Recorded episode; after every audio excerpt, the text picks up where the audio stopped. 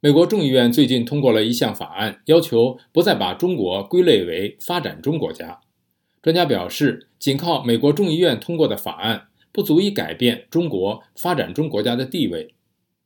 请听陆洋分享美国之音记者易林的报道。陆洋，好的，志远。三月二十七号，众议院以全票赞成的表决结果，通过了《中华人民共和国不是发展中国家法》。中国在官方语言中。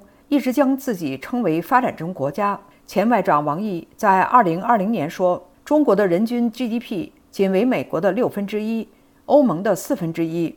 要求一个刚刚发展几十年的国家与发展了几百年的工业化国家对等，本身就是不平等。”然而，在世界舞台上，人们看到的是另一个中国。与1978年相比，中国的 GDP 提高了四十倍。成为了仅次于美国的第二大经济体。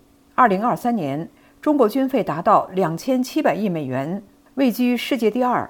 除此之外，中国还构建了金砖四国、亚投行和上海经合组织等一系列由中国主导的国际组织，来挑战二战后构建起来的国际体系。衡量一个国家是发展中国家还是发达国家，国际上没有统一的标准。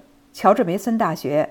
莫卡特斯中心高级研究员钟伟峰指出，除了世界银行、联合国使用人类发展指数，即以平均寿命、受教育年限和人均国民总收入为标准进行衡量，按照这个标准，中国仍然是发展中国家。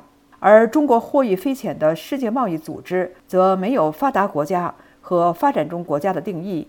允许各个国家根据自己的经济情况申报是否为发展中国家。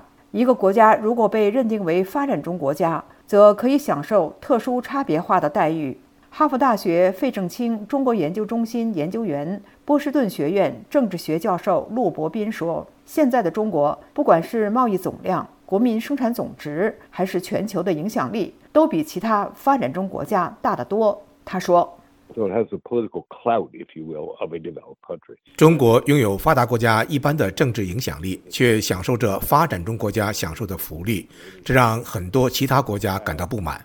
三一学院经济系荣休经济学教授文冠中同意这个观点。他指出，发达国家现在认为，我们不能够继续做傻瓜，继续让中国一方面申请各种援助。一转身又去造各种现代的先进的重型武器，企图改变现行的国际秩序。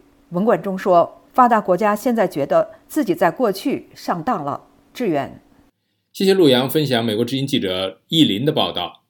美国要求承认中国为发达国家。